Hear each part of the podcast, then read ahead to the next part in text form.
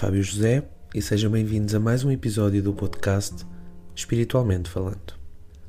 No episódio de hoje eu venho falar-vos de vitimização. E a meu ver, este tema é importante porque eu penso que há uma visão cada vez mais deturpada do que é ser-se vítima. Confesso que fico sempre muito apreensivo quando ouço alguém dizer: Não te faças de vítima, aconteceu-te isto ou aquilo, mas tu tens de ultrapassar. Isto até pode ser parcialmente verdade e a intenção até pode ser boa, mas deve ficar bem claro aquilo que se quer transmitir, porque corremos o risco de transparecer desrespeito ou descrença na dor do outro. Isto porque existem profundas diferenças entre ser vítima e vitimizar-se. Digamos, por exemplo, que a pessoa X é vítima de um qualquer imprevisto. Por exemplo, é vítima de uma agressão, de um infortúnio, de um acidente ou até de um crime, das más intenções de terceiros, como certamente qualquer um de nós já o foi, de doença, de uma perda, do que for. Naquele momento, naquele espaço de tempo, a pessoa X foi realmente vítima de algo e tem todo o direito a sentir a sua dor, a sua mágoa, a sua ansiedade e todos e quaisquer outros sentimentos e emoções, bem como outras sensações que esse algo lhe está a provocar. Quando tudo o que esta pessoa X sente estiver processado e o luto do seu problema estiver feito, a pessoa vai ter então a hipótese de se deixar definir pela negativa e ficar para sempre agarrada à dor que lhe foi infligida, ou então a hipótese de transformar esse capítulo da sua história numa aprendizagem intencional e definir o que pode fazer para, primeiro, melhorar a sua situação, segundo, garantir que não volta a estar em sintonia com o risco de a situação se repetir, e terceiro, alertar outros para os riscos de tal situação. Ora, se pensarmos bem, isto é bastante interessante. A pessoa pode definir o que pode fazer para melhorar a sua situação e alertar outros para os riscos de tal situação. Mas como é que a pessoa vai garantir que não volta a estar em sintonia com o risco de a situação se repetir?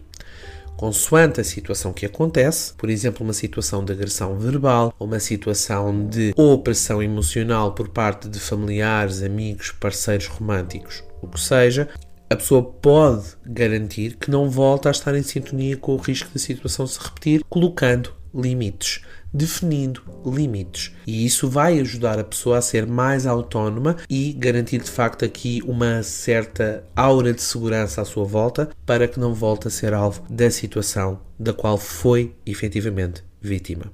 Já quando se vitimiza, portanto, o ato de se vitimizar funciona mais ou menos como uma síndrome. Digamos que a situação ocorrida foi, por exemplo, um ato de desonestidade do seu marido e a pessoa está já muito desanimada. Mas não só o perdoa, como ainda se vitimiza por ter sofrido o que sofreu. Ao permitir que o marido, neste exemplo, lhe viola a confiança e não toma nenhuma medida, esta pessoa está nesse momento a abdicar de um valor inegociável do seu caráter, que é o amor próprio. E o que é que acontece quando ela se vitimiza? Esta pessoa vai estar a abdicar do seu poder de ação em prol da autocomiseração. Aquele momento em que a pessoa decide ter pena de si própria, lamentar a sua própria vida de uma forma cíclica, viciosa, ininterrupta, perpétua. Esta pessoa vai reduzir-se a menos do que ela de facto é. Esta pessoa vai estar a desconsiderar por completo a si mesmo ou a si mesma e possivelmente outros que possam ter estado envolvidos. E vai usar a dor infligida a ela ou ele como justificação para agir vitaliciamente como uma criança indefesa e acaba, obviamente, por desperdiçar os possíveis benefícios dessa adversidade. Esta pessoa, mais cedo ou mais tarde, acabará por se aperceber que está num estado de estagnação completa do ser eu já vos falei do que é ser espiritual. No primeiro episódio deste podcast, eu referi o medo natural, a expansão, e no segundo episódio falei-vos do que é ter uma componente mais espiritual à nossa volta, ter uma identidade individual, ter uma independência espiritual. Pois bem, vitimizar-se é estar num estado de desespiritualidade. Porque na realidade, esta pessoa, quando comete este erro, está a aceitar manter-se ativamente desconexo do enquadramento universal em que existimos. Ou seja, aquela constante expansão que eu referi no primeiro episódio, é precisamente isto que a pessoa faz também quando se está a vitimizar. Não só quando está a ter medo e a retrair-se, mas também quando se está a vitimizar. E se pensarmos bem, Vitimizar-se poderá ser visto como uma espécie de medo. O medo de se assumir, o medo de bater o pé, o medo de reconhecer que pode ser independente, que pode afirmar-se perante o seu opressor ou perante a situação que a está a oprimir. E mais ainda, poder derrubar a muralha da autovitimização, da autocomiseração. Isto acaba por afetar todo o tipo de relacionamentos que nós temos, em qualquer situação. Esta pessoa não age, esta pessoa não reage, esta pessoa não se expande, ela apenas alimenta uma, uma certa escassez de amor próprio que na realidade é abismal. Quando nós paramos para compreender que o amor próprio na realidade se alimenta de entusiasmo, de confiança e de segurança e que no fundo o que esta pessoa está a dar ao seu amor próprio é mediocridade, o amor próprio morre à fome. E em muitos casos, esta espécie de síndrome nasce do abuso que se vive na adolescência ou até na infância, por exemplo. Não sempre, mas em muitas situações é assim. A autoestima é de tal forma frágil ou até mesmo inexistente que, se esta pessoa for alguém que passou por silêncios tóxicos, por comportamentos agressivos, sejam eles verbais, físicos, emocionais, esta pessoa vai ter uma tendência para se viciar no estatuto de vítima, seja ele consciente ou não. E quando na sua vida adulta alguém pousar o saco das compras com mais força, ou bater com uma porta sem aparente justificação, ou fizer algumas tarefas domésticas com, por exemplo, uma expressão facial trancada e parece que está, está sempre muito chateado e muito uh, irritado, é certo que esta pessoa vai reagir instintivamente com receio de ter feito algo de errado. Atenção!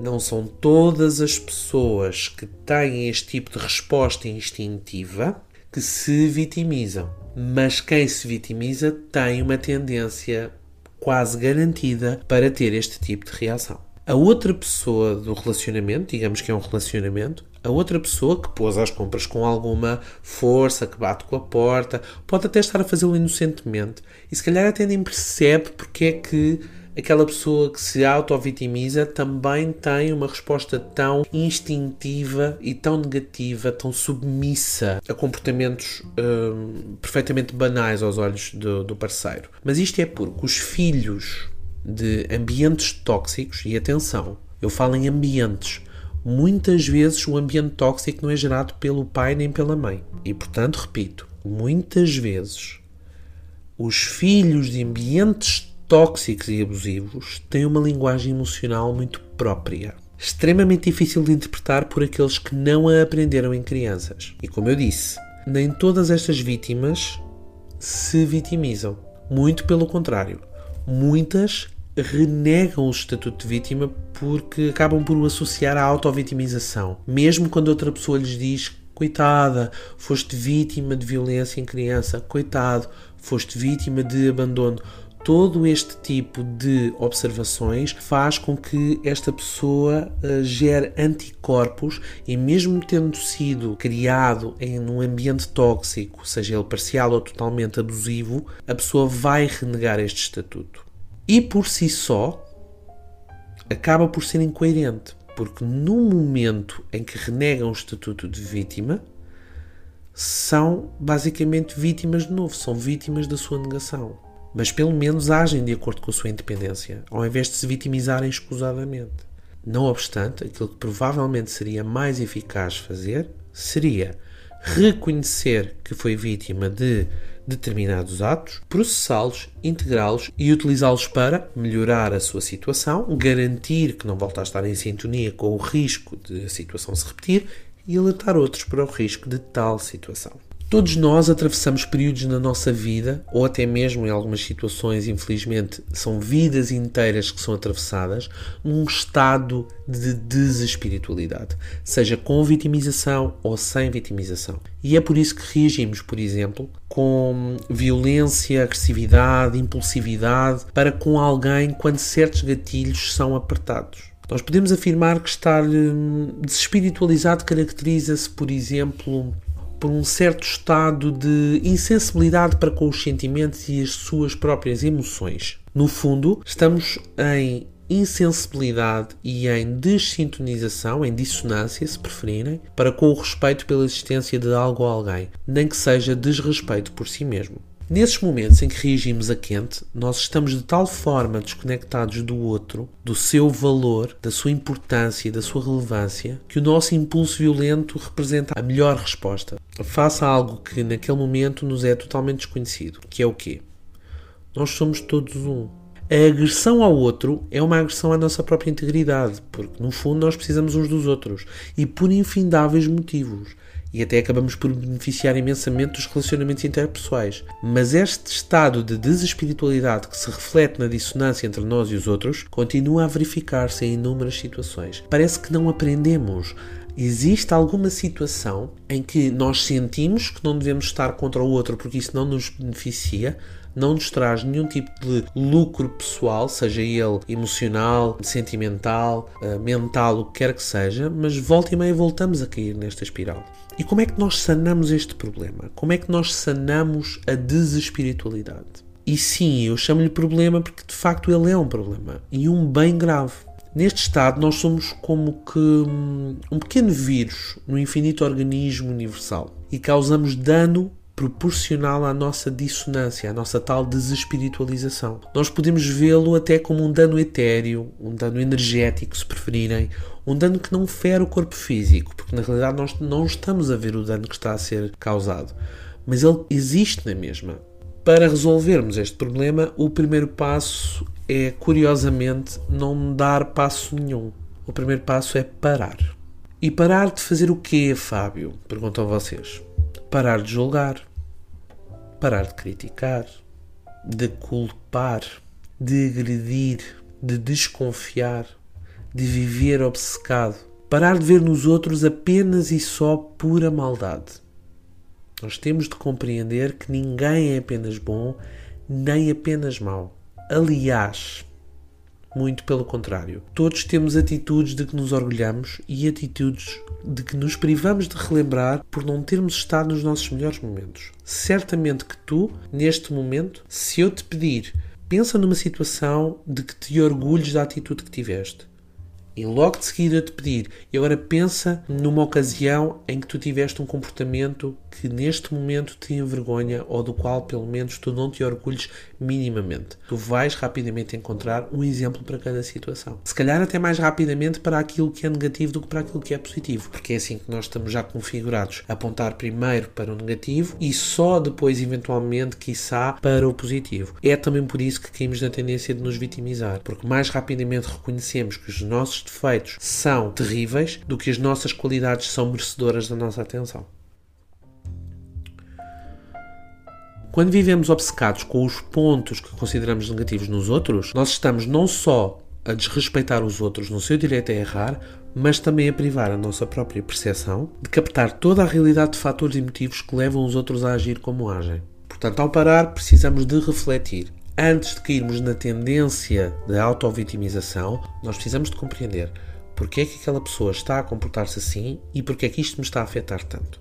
E o que é que eu quero aprender com isto? Porque muitas vezes existem situações de discordância, de dissonância entre a pessoa A e a pessoa B, em que nenhum dos dois para para tentar perceber porque é que aquela pessoa está a atuar como está e também porque é que a forma como aquela pessoa está a atuar me está a afetar tanto. E este tipo de paragem, este tipo de ponderação, muitas vezes poderá derrubar a barreira da incompreensão. Se eu digo algo que determinada pessoa não está a compreender, talvez seja essencial que a pessoa pare de reagir, pare de me ouvir apenas para me responder e passe a escutar para passar a compreender. É necessário fazermos este primeiro passo de parar, escutar e refletir naquilo que está a ser dito e naquilo que está a ser feito, não só porque é que a pessoa está a fazê-lo, aquela pessoa com a qual estamos a interagir, mas também porque é que nós estamos a reagir e a sentir o que estamos a sentir. Depois de parar,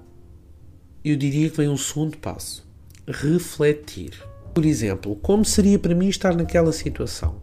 Como é que eu me sentiria se tivesse de lidar com aquele acontecimento? O que é que eu sentiria genuinamente se tivesse sido comigo? Refletir acaba por envolver um certo grau de empatia hipotética. E este é o passo que pode levar mais tempo a cumprir, isto é garantido. Seja por falta de vontade ou de método. Muitas pessoas, infelizmente, não sabem refletir depois de parar. Elas seguem até o primeiro passo de parar e depois desligam. E acabam por deixar o dano esquecido no inconsciente, propagando a dissonância para outras situações e áreas da vida, e um dia dá-se um clique e vem tudo ao de cima de repente. E a pessoa, naquele momento, sente tudo o que não sentiu na altura que era suposto. Portanto, para uma boa reflexão, devemos levar o nosso tempo. Devemos ter em conta que é o passo que leva mais tempo. O terceiro passo acaba por ser, na minha opinião, mediarmos as nossas emoções. Para quê?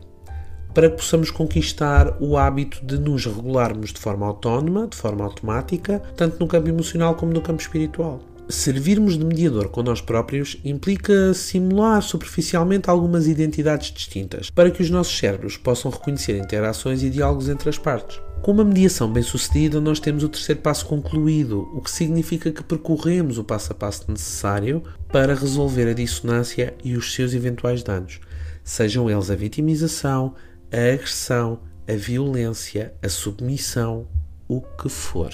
Este é o remédio para a síndrome da vitimização e para a dissonância que eu tenho vindo a falar neste episódio. E esta dissonância provoca relacionamentos frágeis, provoca relacionamentos internos fragmentados, provoca relacionamentos externos fugazes. Esta dissonância deve ser tratada, deve ser resolvida. E porquê? O que é que acontece quando estamos em relacionamentos frágeis? Não é?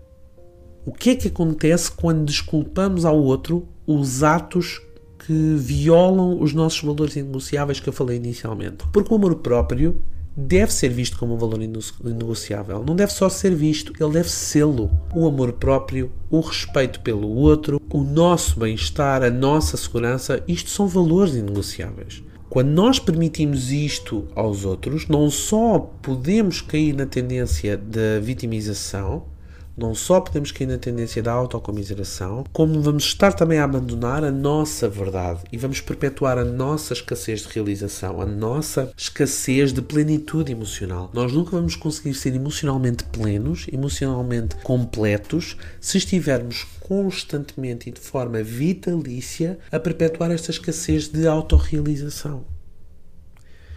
Porque pensem comigo, quando eu falo em relacionamentos frágeis, estou a falar de amizades, estou a falar de família, estou a falar de parceiros românticos, estou a falar de colegas de trabalho se for preciso, qualquer tipo de relacionamento interpessoal que qualquer um de nós tenha se nós permitirmos que alguém viole os nossos valores inegociáveis e não só vamos permitir, como vamos perdoar ou deixar para lá e de uma forma até bastante submissa, vamos submeter-nos novamente a determinado comportamento, nós vamos estar a abdicar da nossa força, nós vamos estar a abdicar do nosso poder e vamos aí sim estar a ser vítimas, conscientemente ou não, de nós próprios. Porque atenção, alguém nos fez mal e nós não queremos que esse alguém nos faça mal, mas nós vamos deixar passar uma vez.